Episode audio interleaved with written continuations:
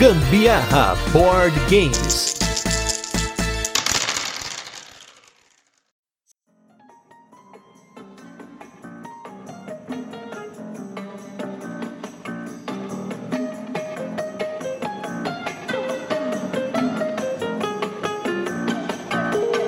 Galera, beleza? Aqui é o Gustavo Lopes, está começando mais um Gambiarra Board Games, o nosso programa Virando a Mesa, no qual a gente vai chamar convidados a partir de agora aqui para conversar sobre histórias de jogos, sobre seu perfil de jogador. E hoje eu tô com um convidado especial que a gente acabou descobrindo esse cara num stories da Devir. Eu acabei navegando no trabalho dele, eu achei um negócio muito incrível. Ele fala com as crianças, ele fala com os pais, ele fala com as mães. Ele tem um trabalho sensacional no que diz respeito à paternidade, que é o Thiago Queiroz, o paizinho vírgula. Fala, Thiago, tudo bem? Opa, tudo ótimo. E aí, certinho? Tudo beleza, né? Sobrevivendo na quarentena com três crianças em casa aí? É, um dia de cada vez, né? não tem, não tem muito o que falar, não. É, criança dorme. Eu, até pra você saber, né? Eu tava botando eles pra dormir antes da gente gravar aqui. De repente eu tirei um cochilo junto do. Você acaba dormindo junto com as crianças, aí eu acordo no meio assim, ai meu Deus do céu, daqui a pouco tem que gravar. Aí você vai, joga água na cara e vem aqui gravar. Porque a vida de pai é assim. Bom, pessoal, para vocês que não conhecem o Thiago, Paizinho Vírgula, como eu mencionei, eu acabei descobrindo o trabalho dele através de stories de diversas editoras, né? Principalmente da Devir. Também vi alguns stories da Paper Games, ele mostrando alguns jogos com a molecada. E a gente quis trazer ele aqui no nosso canal para falar de experiências com board game com as crianças, que é algo que nós aqui do Gambiarra não temos e não pretendemos ter, pelo menos por enquanto. Então é legal ouvir dos outros, né? Porque né, fica mais legal, né? já facilita, É o tipo né? de coisa que é melhor você chamar um convidado do que fazer um filho só pra fazer essa pauta, né? Mas você sabe que deve ter muito cara que começa a comprar jogo, fala assim: não, esse jogo aqui eu tô comprando pra quando ele tiver 3 anos de idade. Esse aqui, ó, esse aqui, ó, Stone Age Jr., quando ele tiver uns 4, 5 anos, ele já vai começar a jogar. Cara, não duvide, porque se tem cara que compra party game pra amigos imaginários, você imagina os caras que já tem o filho, o cara já começa a montar uma coleção pra começar a guardar no quarto da criança, né? Com certeza. Bom, mas pra quem não conhece o Paizinho Vírgula, conta aí, Thiago, com as suas palavras, todas essas suas iniciativas que você tem, os podcasts, podcast pra criança, canal no YouTube, Instagram, Telegram, né, Nonogram, sei lá mais o quê. Cara, então, eu comecei falando sobre paternidade, criação de filhos é lá em 2012, né? Assim, no, durante o primeiro ano de vida do meu filho mais velho, que é o Dante, que ele tem hoje 7 anos. Por sinal, um nome maravilhoso, quero que a minha namorada Carol ouça depois desse podcast, porque eu queria que o nome do filho fosse Dante, né? Aí, ó. Aí, ó tá Olha que, vendo? que nome maravilhoso, né? Maravilhoso. Você vai ver, eu vou falar o nome dele muitas vezes aqui e aí vocês vão ver a sonoridade. Que sonoridade linda. olha só, Dante, né? Olha que nome imponente, né? E eu vou te falar que eu, eu não era. Negócio totalmente off, né? Mas eu não era muito favorável a esse nome, mas a minha esposa conseguiu me convencer por causa do Dantes Inferno, que era um jogo que eu jogava muito. E Cara, aí- eu adoro Dantes Inferno, eu platinei esse jogo, cara, com videogame emprestado, né? Porque eu não, tive, eu não gosto muito de videogame que eu vicio, então eu pego emprestado dos meus amigos, eles trocam de geração, eu pego o antigo pra jogar. platinei o Dantes Inferno, sensacional. Muito bom. Então, bom, eu tenho ele de 7 anos, o Gael de 5 e a Maia de um aninho, né? Enfim, desde, desde aquela época que o Dante não tinha nem um ano de idade, eu comecei a escrever textos sobre isso, porque eu queria né, trocar com as pessoas sobre como é que era essa experiência, principalmente porque naquela época não tinha muito pai falando sobre isso, eu achava isso meio bizarro, sabe? Uhum. E a coisa foi evoluindo, aí virou canal no YouTube, aí teve negócio do Instagram, e a gente vai evoluindo aí junto com as redes sociais. Eu só não tenho TikTok porque eu não tenho idade mais pra isso, eu já percebi que de fato isso é uma parada que eu não vou conseguir fazer. Essa parada de ficar fazendo desafio de dancinha não é comigo, entendeu? Então vou ficar por aí mesmo. E aí no meio desse caminho eu comecei a fazer os podcasts, né? Então eu- tudo começou com o Tricô de Paz que é um podcast que eu e meus dois amigos fazemos e começou muito com a proposta de falar sobre paternidade, assim, né, direitinho ali, certinho, papapá. E hoje em dia a gente fala sobre muitos assuntos relacionados à vida mesmo, a comportamento, enfim, a psicologia, a saúde do homem. Tem uns episódios malucos que a gente fala só pra dar risada, outros que a gente fala pra cair no choro. Então é, é muito legal que esse acabou virando uma válvula de escape nossa, né? Um, um canal de comunicação com muitos homens que não tinham esse canal de comunicação com outros caras, né? Pra Uhum. falar sobre sentimentos e como é que funciona a nossa cabeça. Então é bem legal. Só que aí é aquela coisa, né? Quando a gente começa a fazer um podcast, ele começa a não ser o suficiente, né? Nem me É, fale. gente- Aí a gente inventa de fazer outros podcasts. E esse que é o problema maior, porque falta a hora do dia. Podcast, o Tricô de Paz ele faz parte da, da família do Paizinho Vírgula de podcasts, né? Então tem um monte de outros podcasts, mas eu vou falar só dos infantis que a gente faz, que é um que é o Coisa de Criança, que é um podcast muito incrível que eu e minha esposa gravamos e a gente fala sobre os porquês da vida, né? Ele tem toda uma, uma sonorização, um storytelling ali por trás. As crianças adoram ouvir o porquê que chove, porquê que, né, porquê que caem raios e trovões, uhum. porquê que a água do mar é salgada. E, putz, é muito legal fazer esse podcast. A gente fez a primeira temporada e agora a gente está começando a produzir a segunda, então já fica aí essa novidade aí para quem para quem tem filho pequeno, vale a pena ouvir. E tem um outro que é o Conta Pra Mim, que eu não gravo com a minha esposa, eu gravo com a Fafá, que é uma contadora de, de histórias super famosa do YouTube, a Fafá do Fafá Conta. E a gente lê também histórias de livros, né, consagrados aí, a gente sonoriza também, faz uma imersão. E a galera, a, a criançada adora, assim, a criançada tem as suas histórias preferidas, e aí manda áudio pra gente. cara, fazer podcast pra criança é uma experiência surreal de gostosa, cara. Caramba, que bacana. E falando das crianças aí, vou até comentar com vocês que estão ouvindo, né? Antes de gravar esse programa, né, tava, tava comentando em off com o Thiago, ele gravou, além das resenhas que ele fez de vários jogos, né? Que se você olhar no site do Paizinho, vírgula, tem algumas resenhas de alguns jogos já, tem acho que do Dai Dai, eu vi também do Aveno e da Paper Games, tem o Escadas Assombradas, vocês fizeram um vídeo muito bacana, né? Falando sobre o jogo, mas lá atrás, em 2017, esse cara que tá gravando aqui comigo tava gravando com o Didi Braguinha. É. Falando sobre board games, sobre videogames, sobre RPG, né? E naquela época, né? Aqui no caso são três anos de diferença, né? Naquele podcast, o Didi Braguinha tava falando sobre esses jogos, jogos gateway, né? Jogos de entrada pro Thiago e pra galera do Tricô de Paz. E naquela época vocês estavam pensando só em, tipo, como seria se eu pudesse jogar jogos de tabuleiro, tipo, com as crianças, né? Uhum. E agora você tem, tipo, toda uma coleção aí agora para jogar, né? Não apenas uma coleção, mas você tem companhias para jogar o tempo que você quiser, né? Pois é, cara. Cara, é, isso é muito louco, porque eu lembro claramente dessa gravação com o Didi Braguinha, porque ele é uma figura. Ele veio aqui em casa pra gente gravar. E, cara, assim, é, era muito engraçado, porque naquela época eu tava muito nessa, nesse movimento de estar tá muito fascinado, né? E de tentando descobrir maneiras de, de convencer a minha esposa que isso deveria, a gente deveria comprar e gastar dinheiro com isso sim, porque isso é legal para jogar com os filhos. Quando na verdade eu queria mesmo era jogar, né? Independente com quem fosse. Lógico, né? e, e, e, cara, de lá pra cá o negócio cresceu, evoluiu e a Anne também, ela começou a curtir demais e mudou muito a forma como eu vejo jogos de tabuleiro, né? Porque é uma coisa curiosa, né? Porque assim, eu, obviamente eu comecei nesse mundo aí querendo só me divertir mesmo, ter alguns títulos, né? Até, ah, poxa, tem um jogo legal aqui, vamos jogar e tal. Mas eu comecei a ver como que é gostoso você jogar com seus filhos. Como que é legal e como que às vezes é desafiador. Porque muita gente acha, ah, vou jogar com meu filho, vou ter que pegar leve. Cara, não, tem vários jogos aqui que eu jogo tipo pra valer e perco sem saber por que eu perdi, entendeu?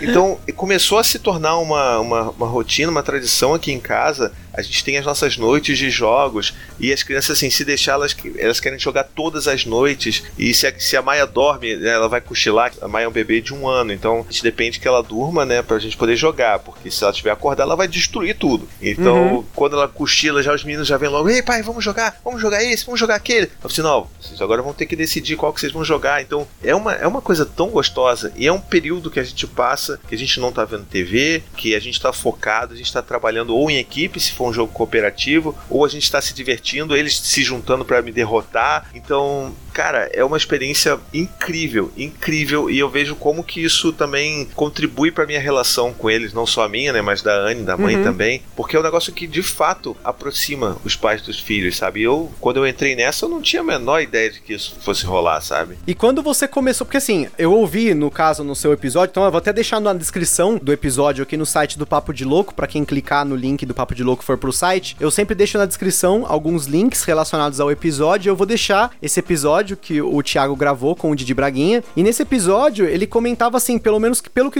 eu entendi, a sua experiência prévia com jogos era só com Magic, né? É, é uma experiência muito pequena, assim. Eu não, eu não fui um cara que teve War, que teve banco imobiliário. É, eu joguei, obviamente, banco imobiliário, mas eu não tinha. War, eu não lembro de ter jogado de verdade War, nunca na minha vida. Só acho que quando eu era adolescente eu já achava meio chato assim, todo mundo reclamava que durava mil horas e todo mundo brigava. Eu disse, ah, não vou jogar isso.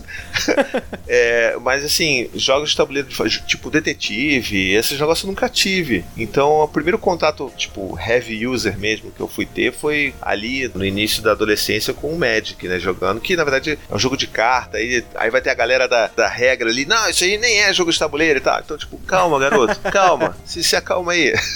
não, o Magic, na verdade, ele, assim, porque a gente até comentou em algum, alguns episódios aqui, né, do Gambiarra, sobre a questão, porque a gente fala muito jogo de tabuleiro, mas no fim das contas a gente tá falando de jogos de mesa. E o Magic The Gathering, ele entra como um jogo de mesa. A diferença só é que ele é um card game colecionável, né? Então, se você vai entrar a fundo nele, você afunda, né? Porque eu tive aí quase 10 anos de Magic também, então eu acabo me familiarizando quando a pessoa fala né, de, de Magic, porque eu, eu joguei muito, eu joguei uma época que assim foi a experiência da minha vida e depois uma decepção muito grande, porque aí os cards começaram a ficar muito caras. Enfim, você percebe que para você montar um deck você gastava uma grana animal, você comprava Buster não vinha nada, então era muito dinheiro, entre aspas, jogado fora, né? Então eu não sei se para você você também teve essa época de jogatina que chegou uma hora que você, tipo, largou mão. É, assim, quando eu era mais novo, né, criança, assim, adolescente, eu jogava mais para jogar com os amigos, né? Então não uhum. tinha, era aquele deckzinho pré-montado, umas, umas cartinhas a mais que você botava, eu nem tinha muito essa noção de, ah, vou montar um deck para competir. Eu acho que o lance é, se você quer entrar em competição, aí você vai gastar uma grana pesada mesmo, né? Sim, sim. E depois dessa fase da adolescência, eu dei uma parada, né, depois que eu entrei na faculdade, não joguei mais, mas depois que eu me casei, eu comecei a trazer a minha esposa pra esse lado. Né? Eu, uhum. Vem cá, vamos aqui, dar uma olhadinha aqui, olha só isso aqui, é muito legal,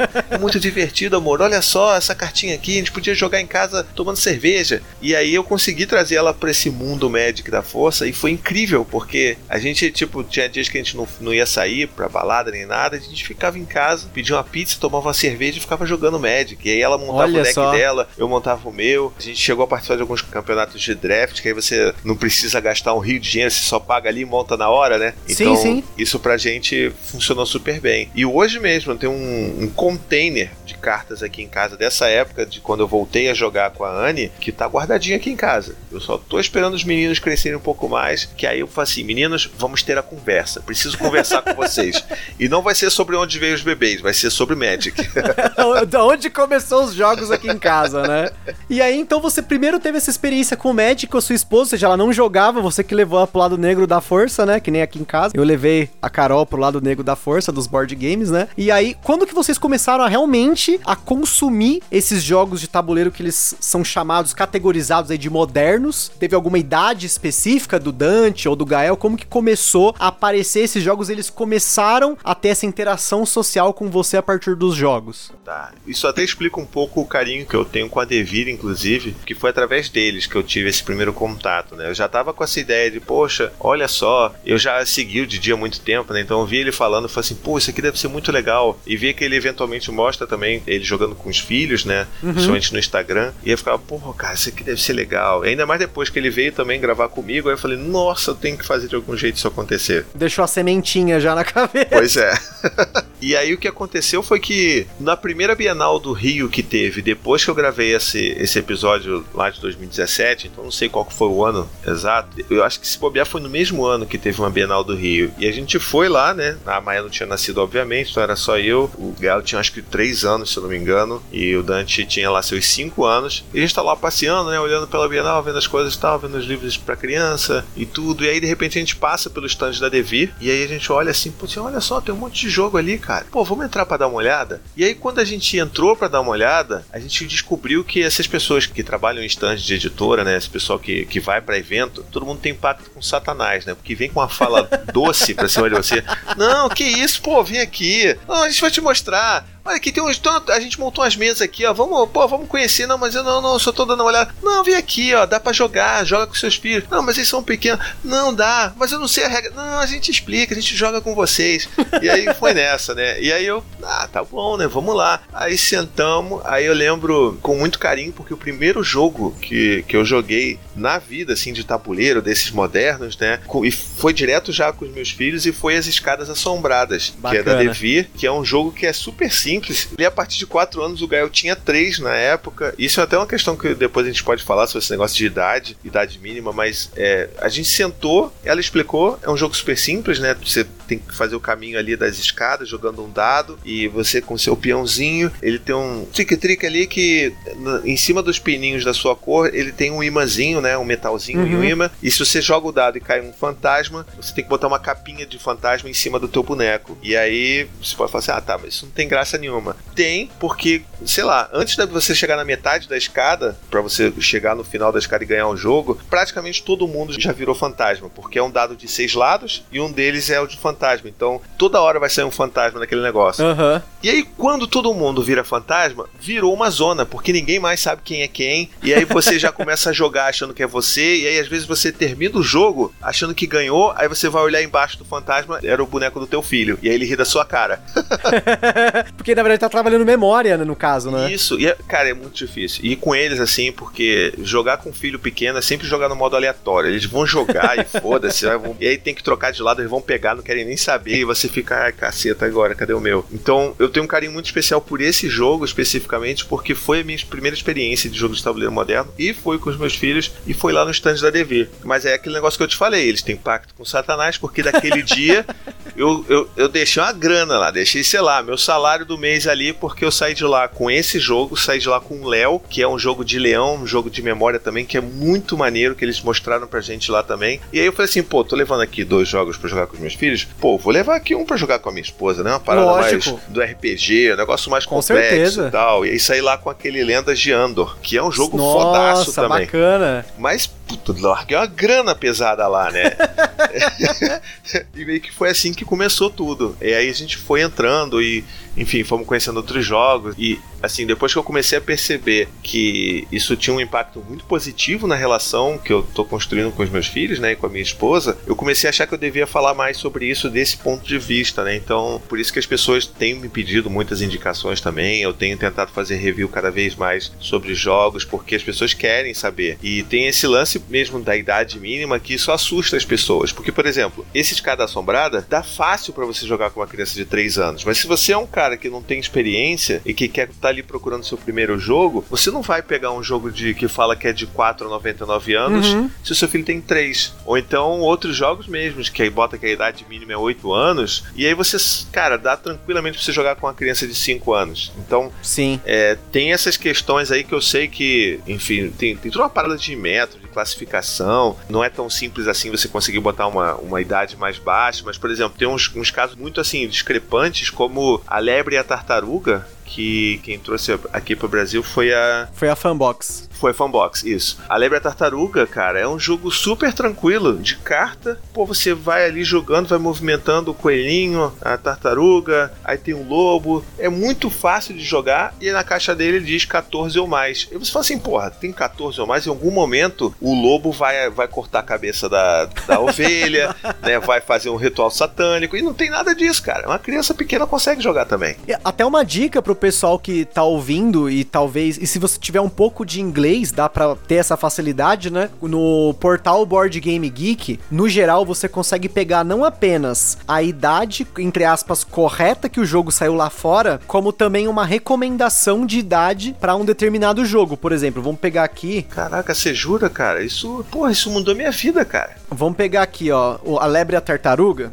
Eu digitei, né, a lebre e a tartaruga. Ele veio aqui com o nome original do jogo jogo, que é Tales and Games, The Hare and the Tortoise. Uhum. E aqui ele tá colocando a idade 7 mais e o community, que é o pessoal do próprio fórum que vota em cima disso, eles colocaram aqui como 44% 6 anos mais, né? Olha então você vê que isso. já diminui a classificação do jogo, né? Você falou que na caixa tá como 14 mais, né? Caraca, cara. Cara, você mudou minha vida. Isso daí era o que eu sempre quis. Porque no, nas minhas postagens eu boto assim: olha, esse jogo aqui na caixa diz tanto, mas ó, com criança de tal já dá para jogar. E porra, cara, isso pra eu encontrar jogo novo vai ser muito bom. Muito obrigado. Já, já salvou meu dia.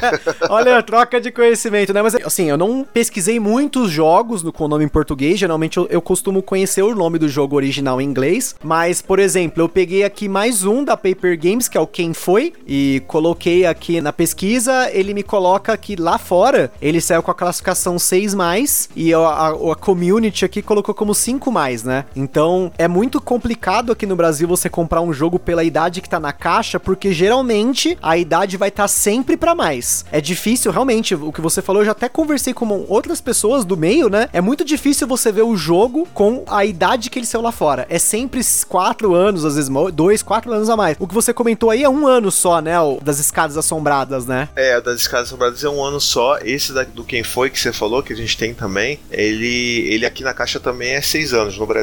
Ah, então ele tá igual. É. Agora, alguns casos que são muito discrepantes são esses, por exemplo, da lebre da tartaruga, que 14 anos. Assim, na verdade, até é até legal falar isso, porque na semana da publicação desse episódio que a gente tá falando aqui, vai sair um, um outro tricô de paz sobre board games que a gente tava falando em off, né? Que eu chamei um camarada da Devir e também chamei o Romir, né? O cara que eu super Sim, sigo, que super Romir. me ajuda. Porque tem um negócio que as pessoas precisam entender é o seguinte: cara, manual de regra de jogo de tabuleiro é difícil pra cacete de entender.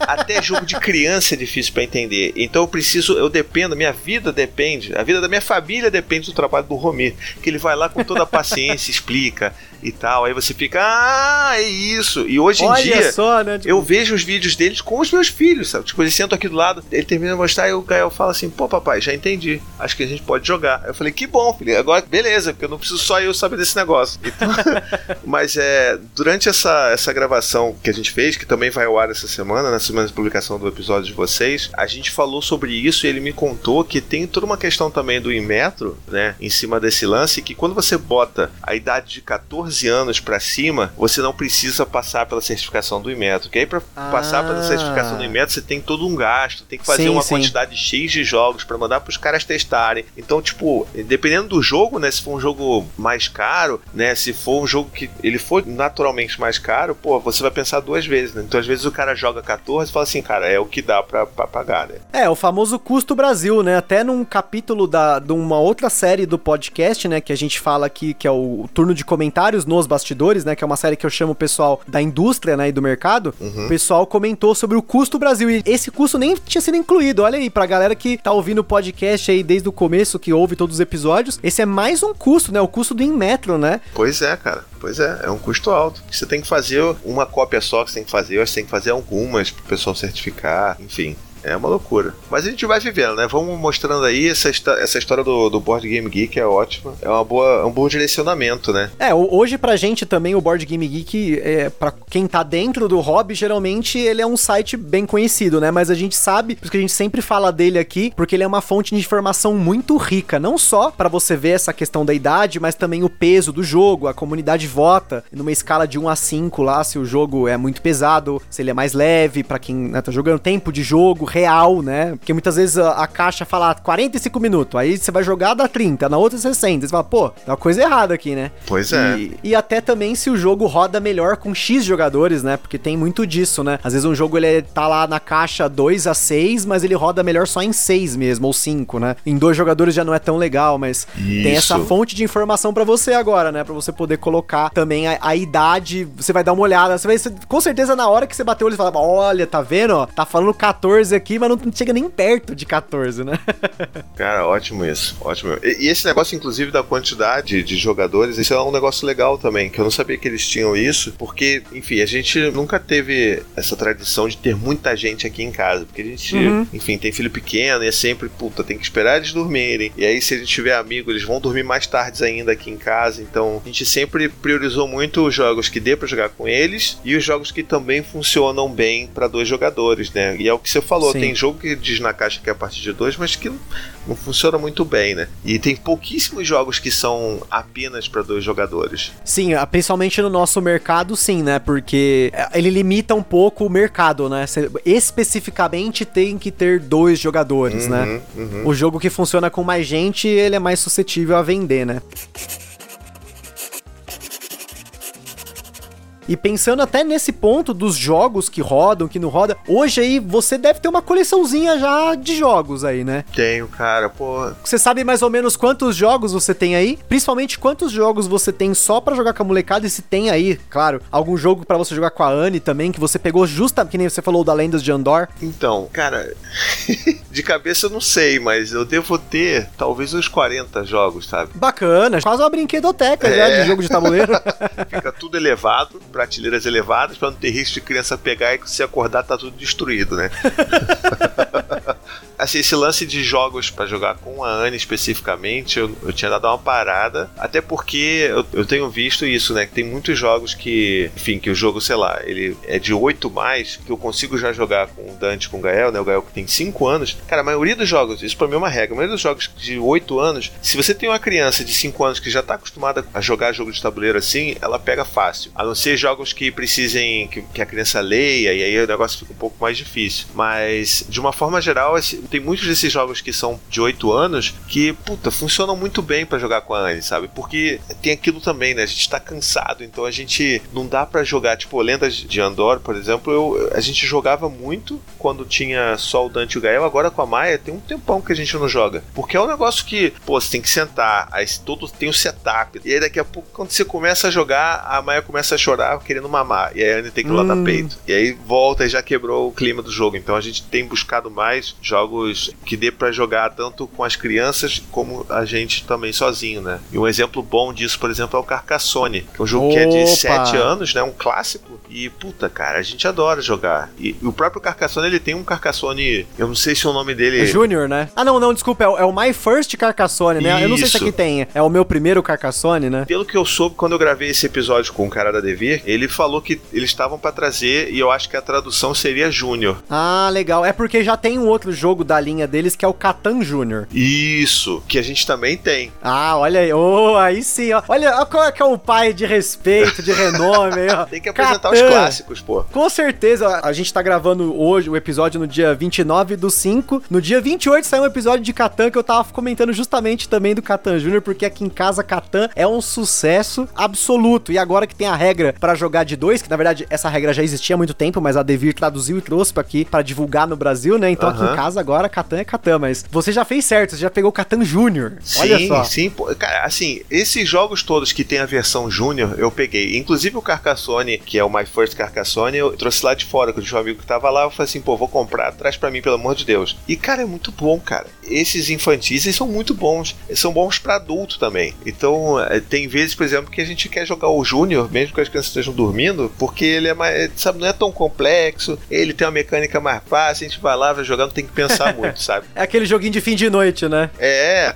esse Catan Júnior, puta, cara, ele é muito gostosinho de jogar, sabe? E ele é super divertido e dá para jogar dois, assim, a gente joga. A mesma coisa o Ticket to Ride também. A gente tem o Primeira Viagem, mas tem também o clássico. E o Primeira Viagem é uma delícia, porque você vai lá, você joga, não tem aquelas, puta, aquelas rotas gigantescas que você tem que fazer oeste a oeste, caralho. Uhum. Pô, ele é, é, simples. E eu sei que, por exemplo, a, a Galápagos, eles lançaram uma versão que, para mim, assim, eu chamo a versão do Ticket to Ride é a versão Pais Cansados, que é o é o Ticket to Ride Nova York e Londres, se eu não me engano. Que é os menorzinhos, as caixinhas menorzinhas, Meu amigo, né? aquilo dali tinha que ser chamado Pais Cansados, cara, porque, porra, é maravilhoso, é, uma, é um tabuleiro pequeno, dura 15 minutinhos, que é o tempo que a gente consegue ter ali de clareza mental antes de começar a definhar tudo, sabe? É muito bom, é muito bom. Caramba, que legal. Olha só que a importância, né? A gente sempre fala a importância desses jogos de entrada, mas não somente os jogos de entrada, mas os jogos de entrada para crianças e pais, né? Sim. Porque no fim das contas, é a gente sempre comenta aqui no podcast sobre o board game ser uma ferramenta de interação social, né? De você sair daquela coisa de ficar cada um no smartphone olhando pra tela, ou vidrado na televisão, você senta todo mundo na mesa, é um olhando pro outro, mas esses jogos de entrada, eles têm um lugar muito importante aqui no nosso mercado, não apenas jogos para pegar pessoas de fora do nicho, né? Você tem muito jogo aí que você tem propriedade intelectual, né? Tipo tipo jogo do Hellboy, você tem jogo do Breaking Bad, jogo agora vai sair o Small World do Warcraft, enfim, né? Uhum. Mas você tem esses jogos que tem essas versões para criança, né? E Sim. eu tinha muita curiosidade de saber como eles funcionavam realmente para crianças, né? Mas pelo que você tá me falando aí, é só sucesso, né? Porra, cara, é só sucesso. Ó, o outro que pra gente é um clássico aqui, que eu nem sabia que tinha, mas tem, por exemplo, o Bongo Júnior. O Bongo Júnior, sim. Esse eu, esse eu não tenho, nunca joguei, mas assim, as crianças amam o Bongo. E, tipo, eu não sei se assim,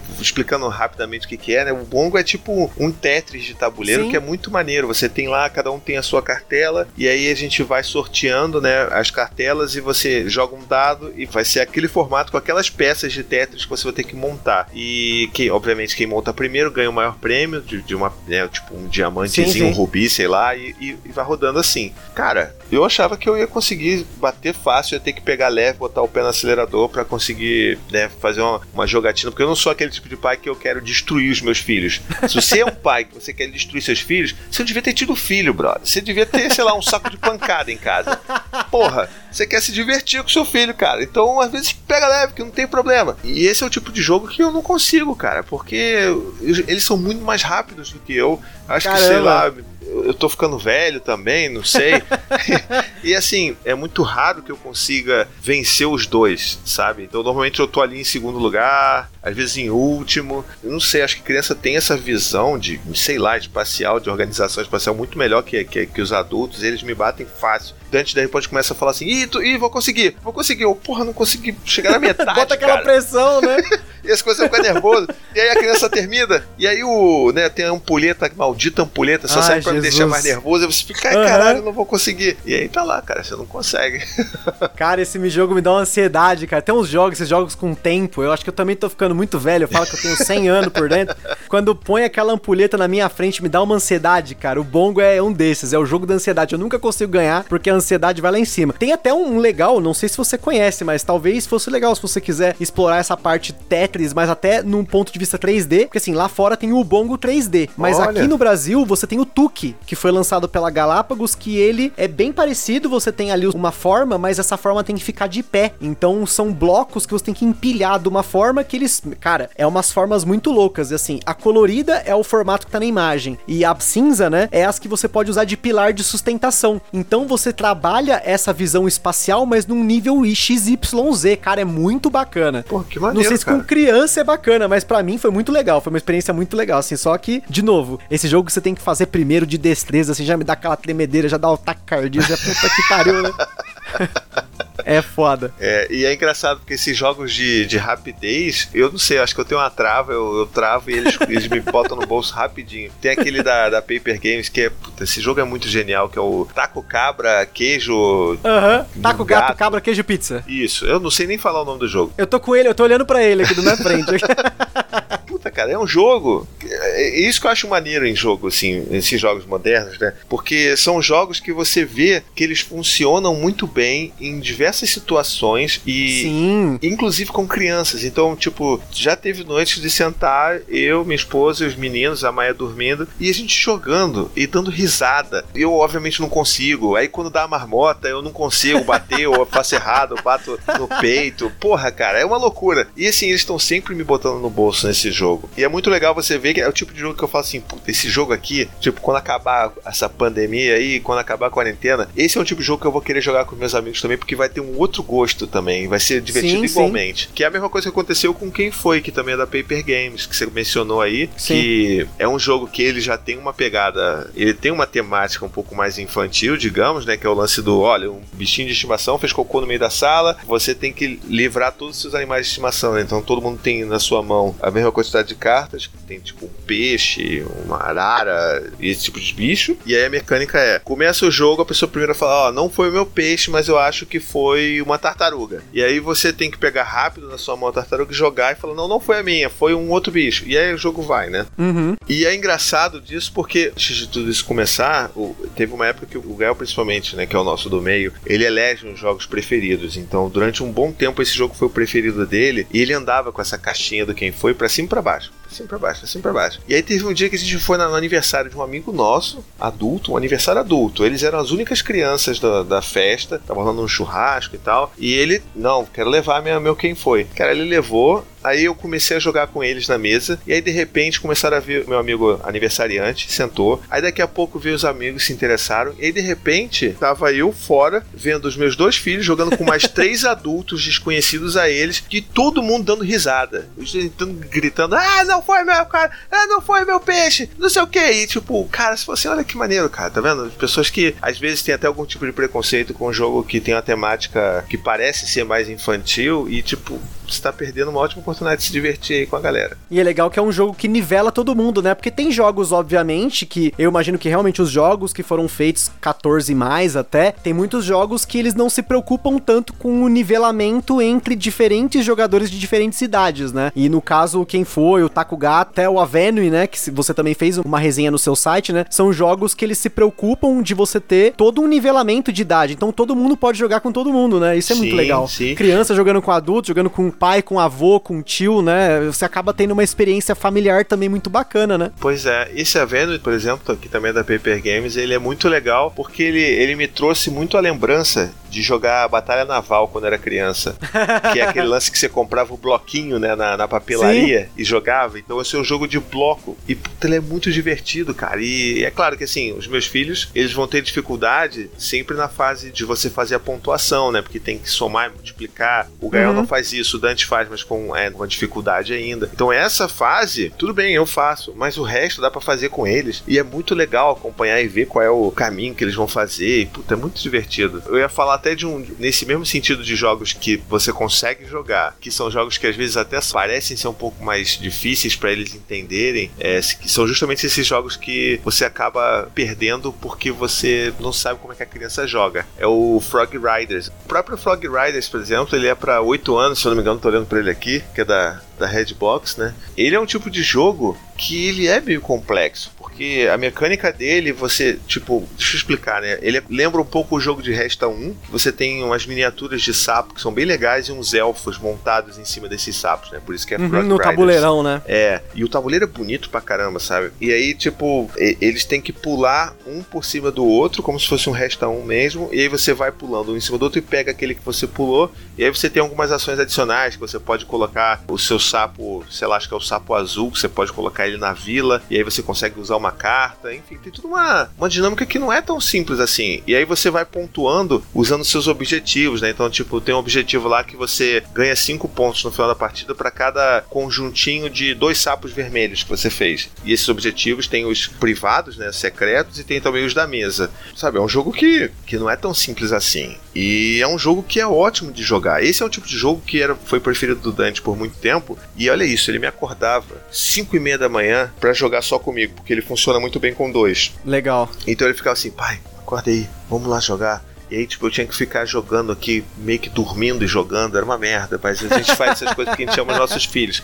Lógico. mas é, é, o tipo de jogo que eu, por exemplo, nunca sei se eu vou conseguir ganhar. Mesmo jogando a Vera, é, falando assim: não, eu vou usar aqui uma estratégia que eu vou recolher aqui os, a carta que faz mais pontos, eu vou usar menos essas cartas de ação, não sei o que. E aí o Dante faz, e o Dante começa a jogar, e aí eu falo assim: hum desse jeito aí. Teve até uma vez que eu falei isso. Pô, Dante, olha só, do jeito que você tá jogando, eu vou ganhar, cara. Olha o que você tá fazendo. Você tá pegando todas as cartas aí, cara, de qualquer jeito, as cartas que você acha mais legal. Eu, eu, eu vou ganhar desse jeito. Você não tá fazendo ponto nenhum. E ele ganhou no final da partida. tipo, na sua cara, né? Na sua cara. Ele, tipo, olha, papai, eu ganhei. Eu falei, é, né, filho? Eu acho que eu tava errado. E aí você, né, exerce aí o, a, a desculpa, pede desculpa. Não, filho, desculpa, eu achei que você não ia ganhar, realmente você me surpreendeu. Caramba! E é um jogo que é ótimo também. Dos jogos que você tem aí, teve algum jogo, por exemplo, que teve alguma experiência estranha, assim, tipo, não deu muito certo? Porque eu sei que tem jogos que às vezes despertam algo ruim, não ruim na gente, né? Mas às vezes não dá certo, né? Tipo, tem partida que dá errado. Pode acontecer, né? Tem às vezes o jogo, a pessoa não tá num dia legal, na hora de jogar teve alguma, sei lá, não deu muito certo. Cara, teve um jogo que é o Gretchens, que é da Devir, que é um jogo baseado no universo do Warhammer 40 mil é. Esse jogo, eu tenho ele aqui, e as primeiras vezes que eu tentei jogar com eles, é, há um ano atrás, não foi muito legal. Sei lá, acho que a dinâmica dele é uma dinâmica muito de, ah, você tem que destruir o outro carro, você tem que destruir o, o cenário, porque é tipo uma corrida, tipo uma corrida maluca dos trolls, não é troll, é um outro raça É uns goblins, aí, né? né? É, é legal que vem a miniaturazinha do carrinho de papelão que você monta e tal, mas ele, como ele tinha muito essa coisa de, tipo, vou usar o ataque, vou atacar um, vou atacar o outro, e você tem que acertar quais são as cartas. E ele tem um lance que é genial, mas é, é difícil para criança quando ela, ela, é pequena,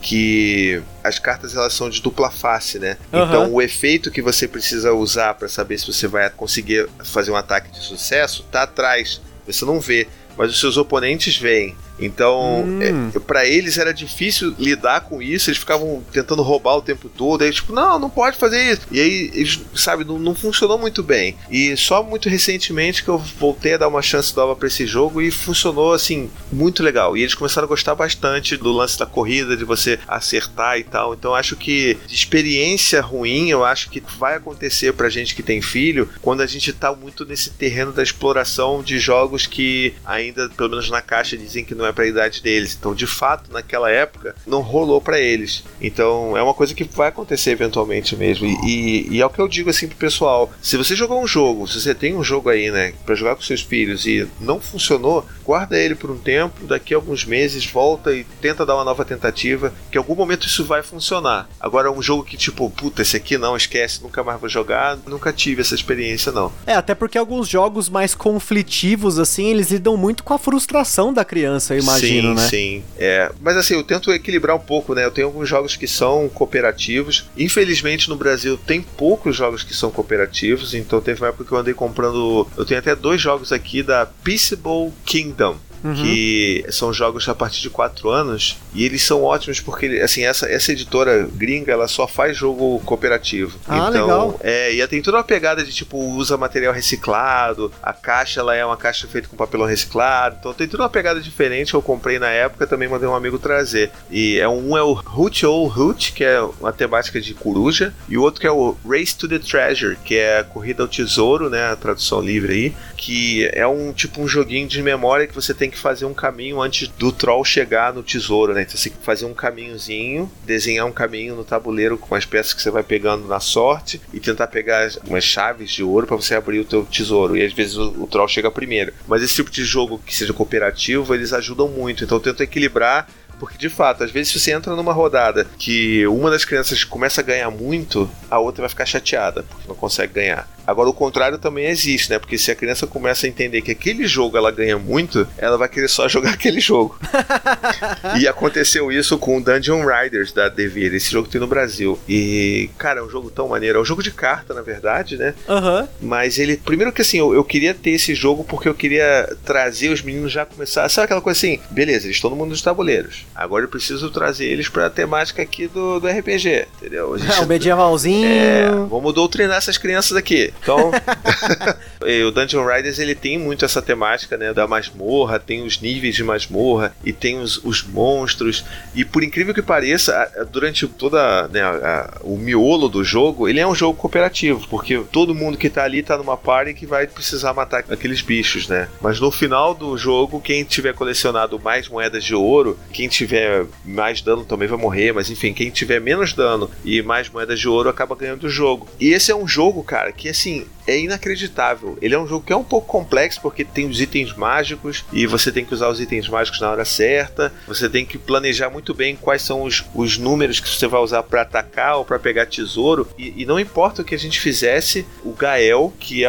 da, da mesa era sempre o mais novo, o Gael sempre ganhava esse jogo. Caramba. Ele sempre ganhava. Era muito bizarro. E o Dante começou a ficar muito chateado porque ele, não, ele simplesmente não conseguia. O Dante sempre morria no final. Porque ele tentava ir de louco e pegar todas as moedas de ouro, mas tomava a maior parte dos danos. E o Gael não, cara. Ele pegava ali a, uma ladra, né? Uma- um equivalente Uhum. a uma ladra, e ia lá e pegava e vai, vai, vai. E no final, puf, ele tinha mais moedas de ouro. A gente nunca tinha parado pra pensar nisso, sobre jogos de tabuleiro cooperativos pra crianças, porque a gente tem uma gama de jogos de tabuleiro cooperativos hoje, até que razoável aqui no Brasil, né? Pensando pro jogador adulto, né? Uhum. Depois que o Zombicide apareceu e abriu as portas, começou a aparecer um monte, né? Mas pra criança, eu acho que eu nunca reparei, assim, até porque eu confesso que eu tenho pouco conhecimento, assim, em jogos de tabuleiro pra crianças. Eu sei que a Paper Games tem, a Devir tem, a Galápagos tem, a Curió tem, mas eu conheço muito de uma editora que tem lá fora, que é, não sei se se pronuncia dessa forma, mas é, a- é Raba, H-A-B-A. Sim. Você reconhece muito fácil os jogos dela porque as caixas são todas amarelas, né? As Isso. fontes chamam muita atenção pra criança, né?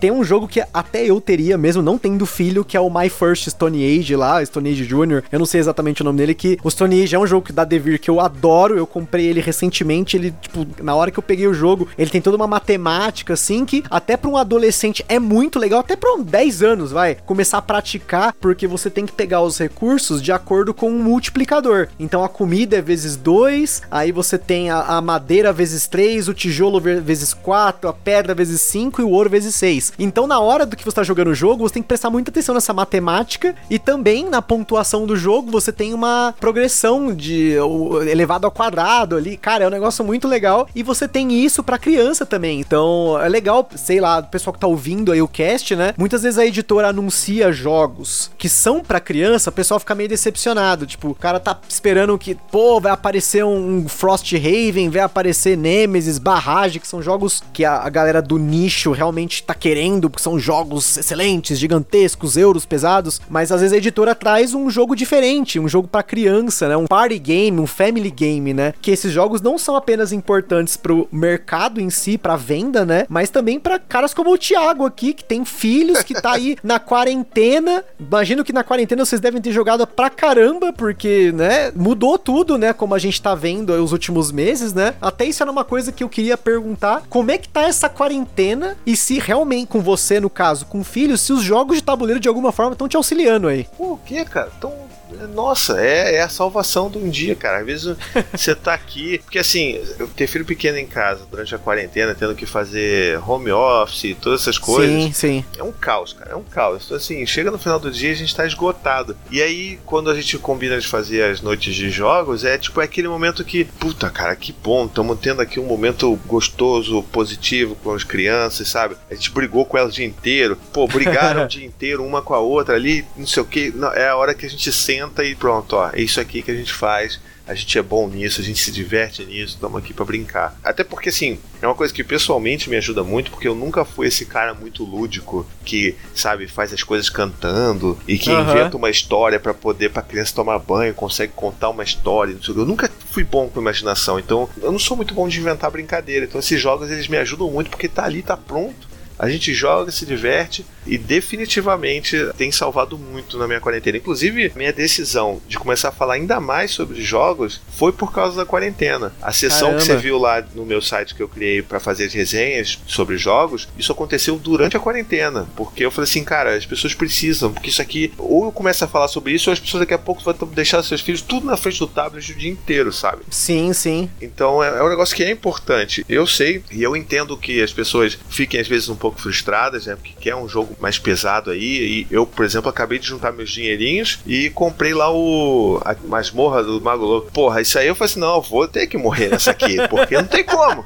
Eu, quando saiu aquele Bloomhaven, quando saiu o Bloomhaven, cara, eu falei, puta merda, não tem condição, não dá. Isso aí realmente tá fora do orçamento aqui, não vai dar, mas ao mesmo tempo é importante que as pessoas entendam que de fato a gente precisa ter mais opções para crianças, mais opções para jogos de família, para party games, porque enfim, é, é uma forma também de você atrair esse público, né? E é o que você falou. Lá fora, a Raba, ela faz um trabalho incrível, incrível. Os jogos da Raba são tipo, é aquela coisa de, eu acho que a Raba é alemã, se não me engano, né? Então, ela é alemã, é, isso, ela é uma editora é alemã. coisa de editora alemã, né, cara, que vai fazer um negócio, mas vai fazer um negócio bonito, né? Sim, as, é lindo. As, as é miniaturas são de madeira e, puta, é um negócio bonito pra caceta. Se eu não me engano, no Brasil tem dois só jogos da Raba que foram trazidos pela Conclave, eu acho. É, eu sei que tem o Rhino Hero e o Animal Upon Animal. Isso, exatamente. São esses dois aí que eu acho que, se eu não me engano, foi a Conclave que trouxe. Só que outro dia até fui procurar, acho que tá esgotado, sabe? Não, não tem. Sim, o, o Rhino Hero tá difícil. Pois é, e aí eu fico assim, porra, queria jogar um jogo da Raba, não consigo, entendeu? Mas eu sei que tem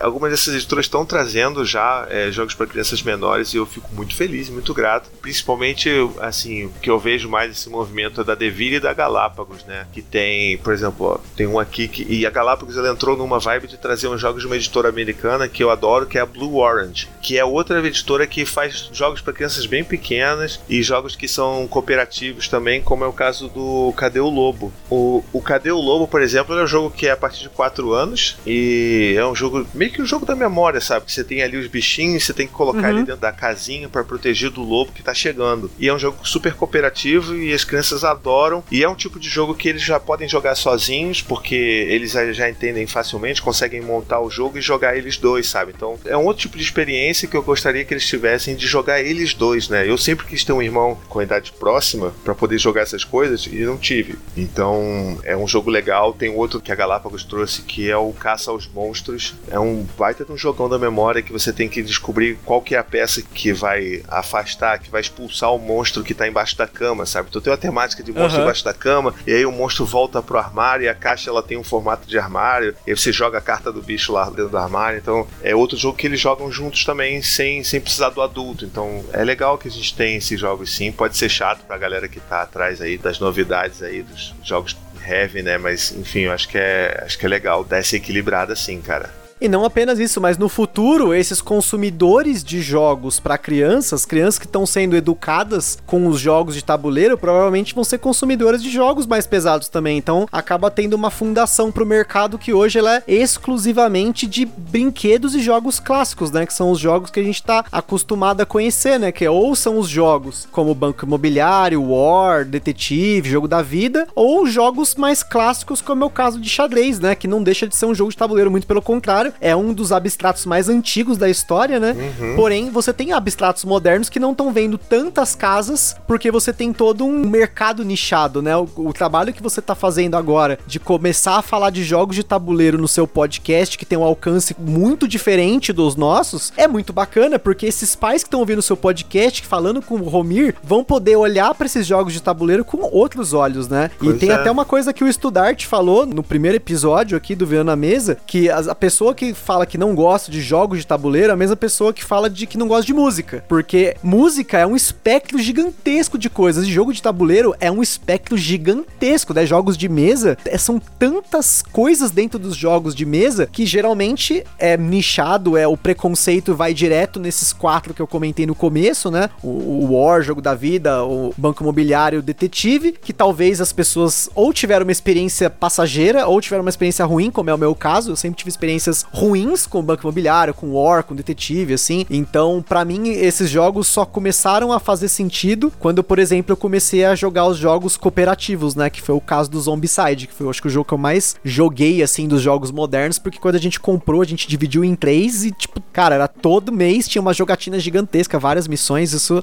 como eu falei, né, é, acaba trazendo essa experiência de interação social. E para vocês, que pessoal que tá ouvindo aí, que tá em casal, tem filho e tal, é muito interessante você começar a olhar os jogos de tabuleiro não só para você, adulto, mas você ter uma coleçãozinha para criança e porque eu imagino que para você ter jogos de tabuleiro na sua casa com crianças, eventualmente a criança vai começar a olhar para aquilo. Ela vai ver aquele jogo de miniatura que em algum momento você vai jogar, ela vai querer aquilo. E se você não tiver algo para dar para ela, né, que não seja, porque você não vai colocar criança de 5 anos para jogar o Zombicide. Você vai uhum. colocar ela para jogar uma outra coisa. Então, ela sabendo que você tem isso, mas para ela tem aquilo e no futuro ela vai ter esse legado daqueles jogos, cara, eu imagino que deve ser a uma educação, sim, tipo, fenomenal.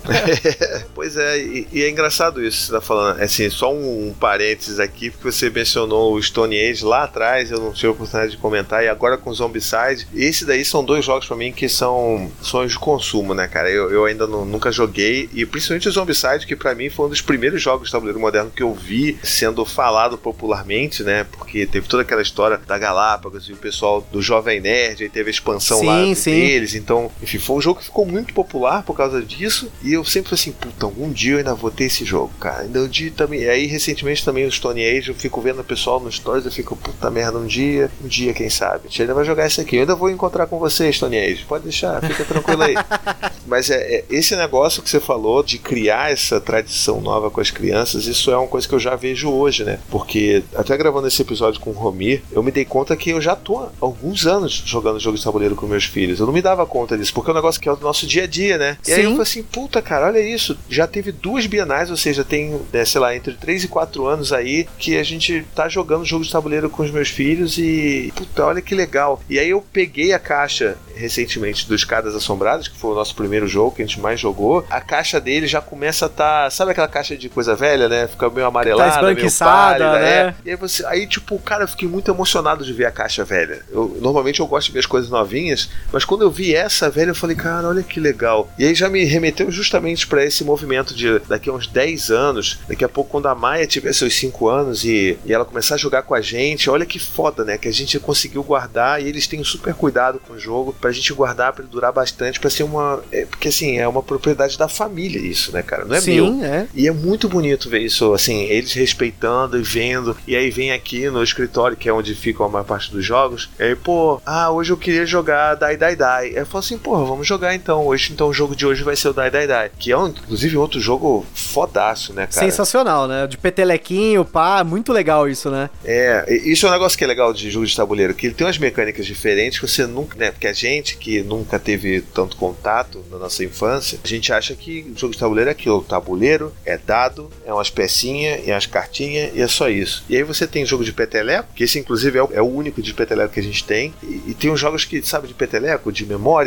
e jogo de que você tem que fechar os olhos, tipo 1, 2, 3 da Devir, que ele é pra criança acho que de 6 ou 8 anos, que é um jogo da memória visual, e tipo, tem jogo de sacanear o coleguinha. Então, porra, tem um monte de jogo de mecânica diferente maluca aí que você, se você ficar só procurando esses jogos mais né, pesados, você nunca vai encontrar um tesouro desse como é o Die Die Die. Que é, inclusive, diga-se de passagem, um jogo que eu tenho dificuldade de, de ganhar também, cara.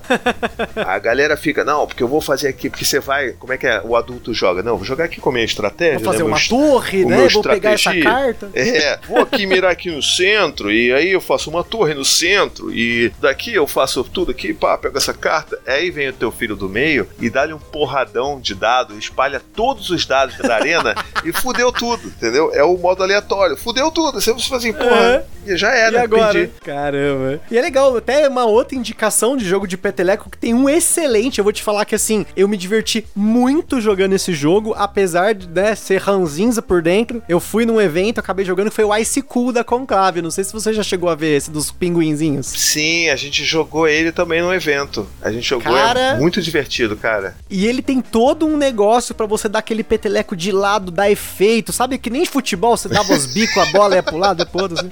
Eu, aprendi um lá, que você dava um peteleco na cabeça dele, ele, ele batia no chão, subia, voava, passava por cima do, do telhado do negócio, da escolinha É, lá. Física avançada essa porra, cara. Muito da hora, cara. Muito da jogos de destreza também, desse tipo de peteleco. Falta muito aqui no mercado. A gente sabe que lá fora tem muito jogo da hora. E jogo, inclusive, além de nivelar molecada e adulto, jogos complexos ainda. Porque você tem toda essa questão da estratégia, que a criança, a estratégia é não ter estratégia, né? É.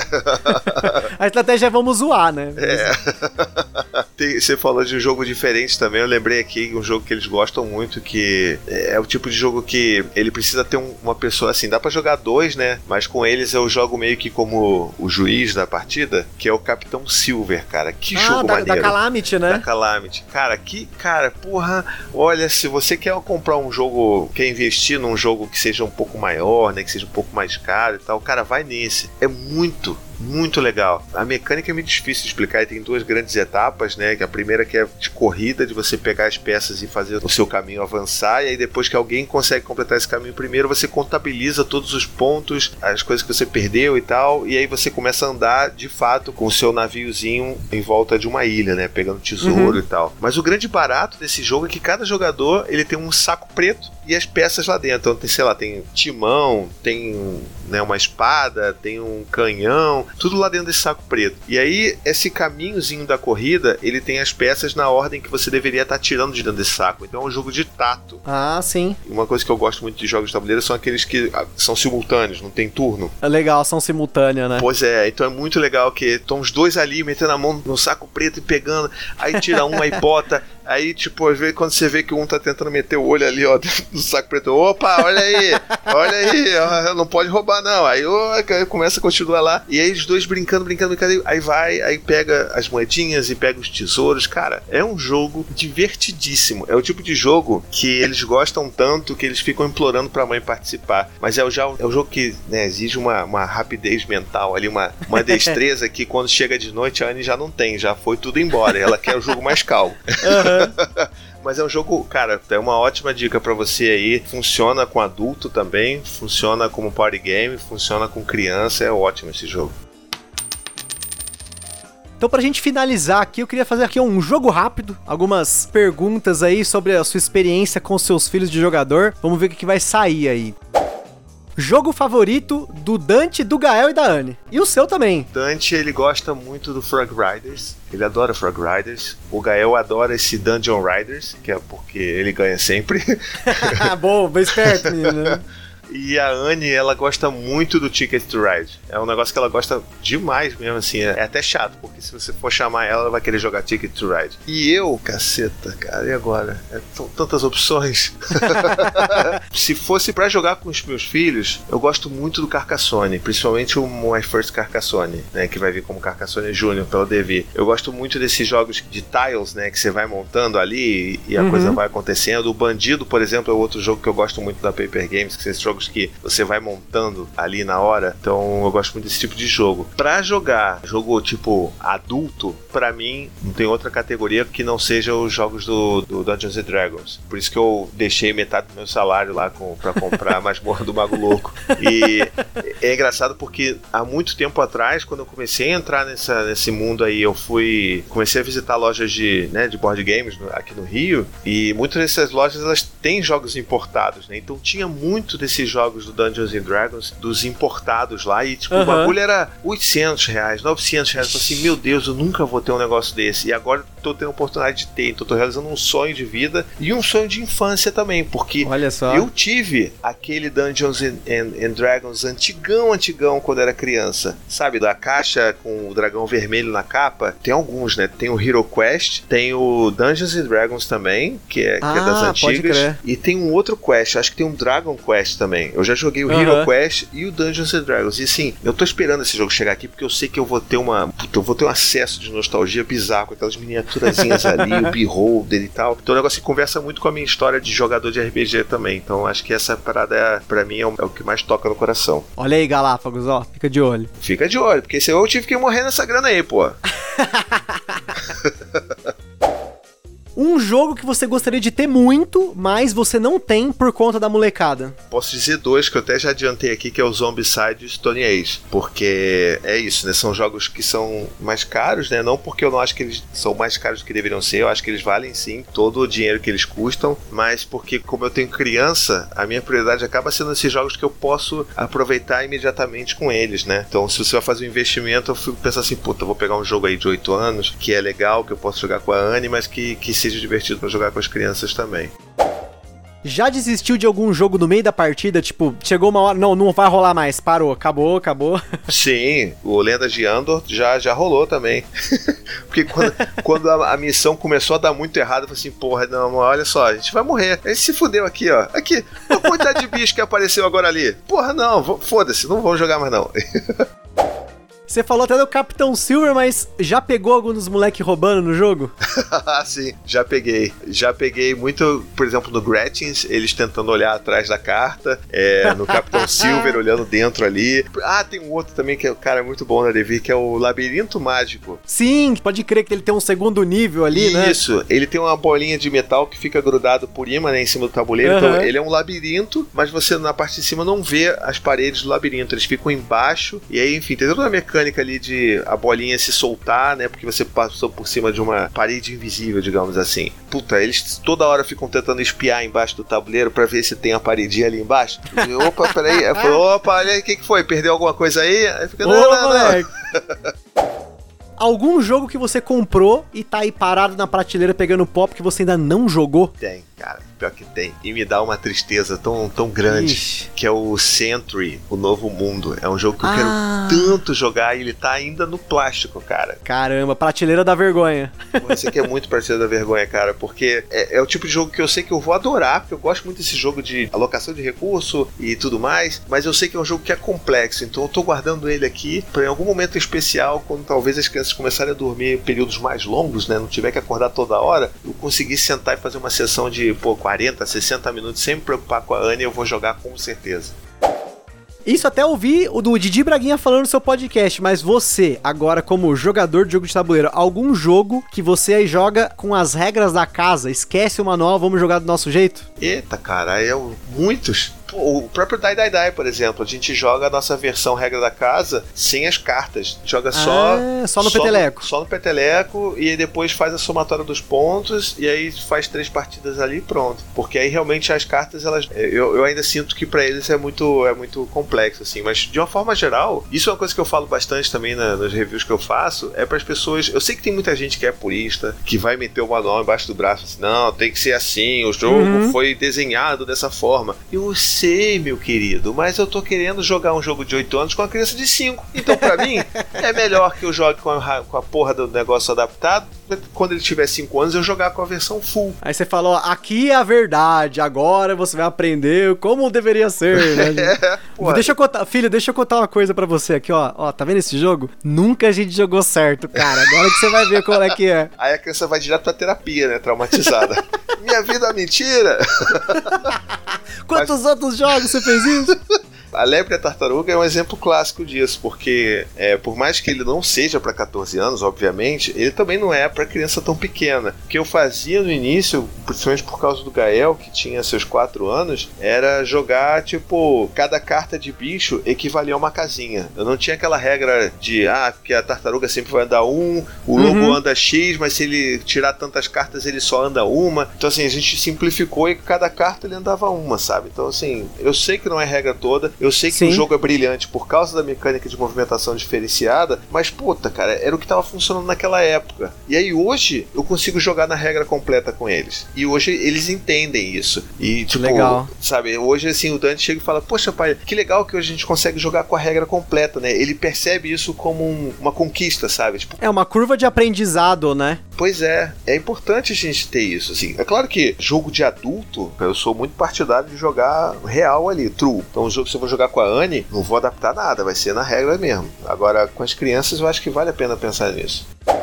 E para finalizar, uma partida de algum jogo de tabuleiro que foi inesquecível com essa molecada. Cara, eu acho que uma partida inesquecível para mim foi a primeira vez que a gente jogou Catan Júnior, porque o Catan é um jogo que eu tenho um, um carinho muito grande, né, um grande clássico. E ele foi o primeiro jogo de. Esse primeiro jogo de você pegar recursos, né? E fazer esse tipo de troca e tal, e para tentar ganhar o jogo de uma forma mais estratégica. E a primeira vez que a gente jogou foi num fim de semana que deu tudo certo, porque a Maia conseguiu cochilar de tarde, então a Anne tava bem para jogar um jogo que é um pouco mais demandante, né? Por mais que seja o Júnior, mas ele demanda um pouco. Uhum. Então a Maia conseguiu tirar um cochilo muito grande de tarde, e aí jogou eu, Dante, Gael e a Anne uma partida que, tipo, foi delícia deliciosa, assim, cada um fazendo, pegando o seu corvinho e cada um fazendo suas coisas. E, e cara, para mim, assim, esse dia tá marcado. Eu sei exatamente tudo que aconteceu, porque é quase como se fosse um alinhamento de, de estrelas, sabe? Pra, pra tudo aquilo conseguir acontecer daquele jeito e ser uma partida incrível. E foi incrível. E é claro que eu não ganhei.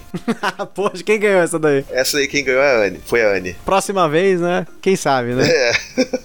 Bom, pessoal, gostaria que só mais uma vez de agradecer aqui o Thiago, paizinho vírgula, por esse conteúdo excepcional, que é uma experiência de vida que ele tem com os filhos dele, com jogos de tabuleiro desde criança. Isso é uma coisa muito importante pra gente ter no nosso hobby, que são pessoas que estão olhando pro hobby de uma perspectiva diferente. A gente que tá imergido no hobby, já os heavy gamer, os pro players, os board gameiros da vida, que já estão sempre focados naqueles jogos, os lançamentos de Essen naqueles jogos euro pesados, euros econômicos, os Ameritrash e tudo mais, aquele jogo com miniatura, mas você tem todo um mercado, todo um lado voltado para as crianças e também para os pais da, das crianças poderem desenvolver todo um processo de lógica, de aprendizado com os jogos. E é muito bacana saber aqui, nós aqui do Gambiarra Board Games ficamos muito felizes de saber que o Paizinho Vírgula também no Tricô de Paz já está falando mais de board games para essas pessoas que não estão no nosso hobby. E é claro, nesse ponto, todo mundo mundo se ajuda, todo mundo cresce, o mercado só melhora por ter essas iniciativas que trazem novos jogadores e não somente jogadores que hoje são adultos, mas que jogadores agora crianças e no futuro também vão estar contribuindo aí pro nosso hobby. Então, muito obrigado aí, Thiago, mais uma vez. Muito obrigado mesmo por ter participado aí do podcast. Pô, valeu, eu que agradeço. Falar sobre filho e sobre jogo é a melhor coisa da vida. Então, fico aí muito feliz. Se quiser depois conversar mais, a gente tô sempre aí disponível pra gente trocar mais ideias. E ouçam lá o Tricô de Paz que acabou de sair. A gente falou também sobre jogos de tabuleiro. Eu, eu acho que foi o episódio que a gente fez que mais teve indicação, assim, então a lista gigantesca que o Romy veio, vomitou jogo pra tudo que é lado e a gente só tá, tá, tá, tá, tá anotando aqui pra, pra aumentar a coleção. Mas também a coleção do Romir nem é pequena, né? Eu acho que o Romir tem uma casa só pra guardar os jogos. É verdade. Bom, pessoal, é isso aí. Demo demorou. Forte abraço e até a próxima. Valeu, gente.